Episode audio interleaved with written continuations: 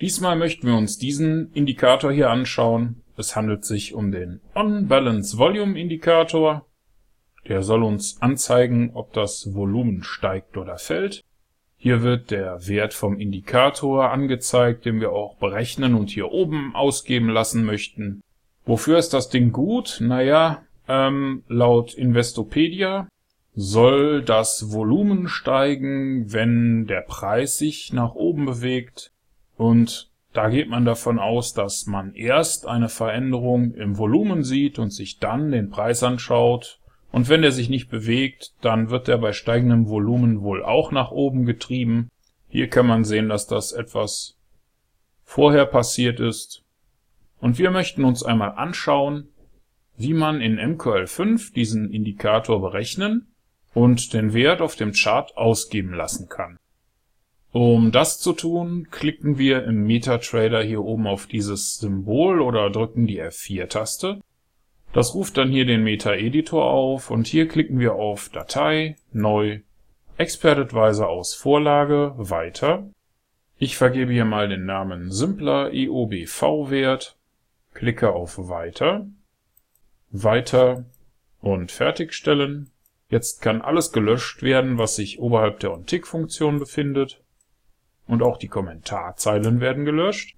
Im ersten Schritt brauchen wir hier erst einmal ein Array für die Preisdaten. So ein Array kann man sich vorstellen als eine Sammlung von Schubladen, in die einzelne Werte gepackt werden können. Dieses Array ist vom Typ Double, damit es auch Nachkommastellen verarbeiten kann. Denn wenn man sich Preisdaten anschaut, dann sieht man, dass es hinter dem Komma diverse Stellen gibt. Je nachdem, was das für ein Währungspaar ist, können das entweder drei oder fünf Stellen sein. Danach sortieren wir das Array von der aktuellen Kerze an abwärts. Das übernimmt die Funktion ArraySetAsSeries für uns. Die kommt mit MQL5. Im nächsten Schritt definieren wir die Eigenschaften für unseren Expert Advisor. Das machen wir mit der MQL5-Funktion IOBV. Die ist in MQL5 eingebaut und wenn man die markiert und die F1-Taste drückt, dann bekommt man hier eine Beschreibung unser Indikator hat nur einen Puffer. Das ist diese Linie hier. Es gibt auch Indikatoren mit mehr Puffern, zum Beispiel hier die Bollinger Bänder, die hätten drei Puffer. Wir benötigen ein paar Parameter. Der erste Parameter ist das aktuelle Währungspaar auf dem Chart.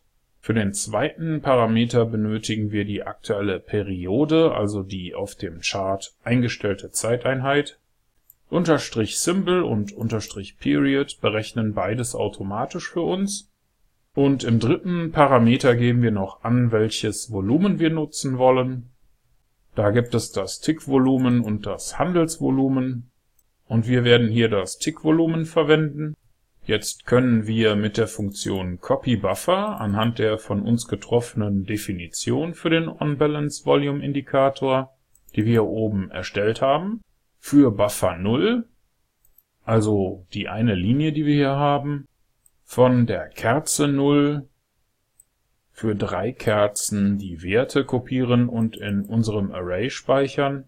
Diese Kerze wird gerade gebildet, das wäre also Kerze 0, das hier Kerze 1, das ist Kerze 2 und so weiter. Und nachdem wir das alles getan haben, berechnen wir uns den aktuellen Wert für den OnBalance Volume Indikator indem wir auf den Wert von Kerze 0 in unserem Array zugreifen und um zu kontrollieren, ob wir den Wert auch richtig berechnen, nutzen wir den MQL5 Command Befehl.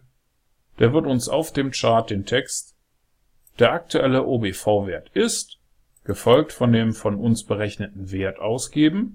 Ich klicke jetzt hier oben auf Kompilieren oder drücke F7 und man sieht, dass hier unten eine Warnung angezeigt wird, und zwar warnt mich der Meta-Editor vor einem möglichen Verlust der Genauigkeit. Der möchte nämlich gerne einen Double-Wert haben an dieser Stelle. Kompilieren wir das nochmal.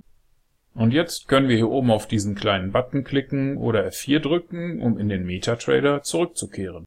Und im MetaTrader klicken wir auf Ansicht, Strategietester oder drücken die Tastenkombination STRG und R. Hier wählen wir jetzt die Datei simpler obv-wert.ex5 aus, markieren den Haken für die Visualisierung und starten unseren Test.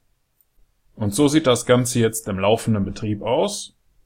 Wie man sieht, haben wir hier oben den gleichen Wert wie hier unten, allerdings mit einer Kommastelle und einer Null hinterm Komma. Die Werte werden auch immer mit Komma Null angegeben. Und das ist auch der Grund, warum ich hier immer den Datentyp int wähle. Wenn ich jetzt kompiliere, bekomme ich hier wieder die Warnung. Die wird symbolisiert durch dieses gelbe Dreieck hier. Aber wenn wir jetzt unseren Test erneut starten, dann werden hier oben ganze Zahlen angezeigt, genau wie es der Indikator hier unten im Original auch tut. Und Sie haben in diesem Video gelernt, wie Sie den On-Balance Volume Indikator mit MQL5 automatisieren können. Und Sie haben das selbst getan mit diesen paar Zeilen hier in MQL5.